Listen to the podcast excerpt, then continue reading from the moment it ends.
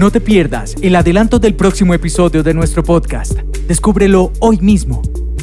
Para ti, ¿qué significan las crisis? ¿Cómo las has vivido? ¿Cuáles crisis has vivido en tu vida? Las crisis pueden ser el camino de los problemas o lo puedes tomar como un problema o puede ser el camino de las oportunidades. Es importante saber que así como podemos vivir crisis en pareja, también vivimos crisis a nivel individual. Entonces si tengo una pareja que uno de los dos miembros esté pasando por una crisis individual, algunas veces lo llamamos crisis existencial, crisis de los 40, evidentemente, ¿quién también va a tener crisis? Pues la relación de pareja. En este próximo episodio yo te voy a contar qué es una crisis, cuáles son las crisis evolutivas o las crisis del desarrollo y las crisis circunstanciales o cuál es la diferencia.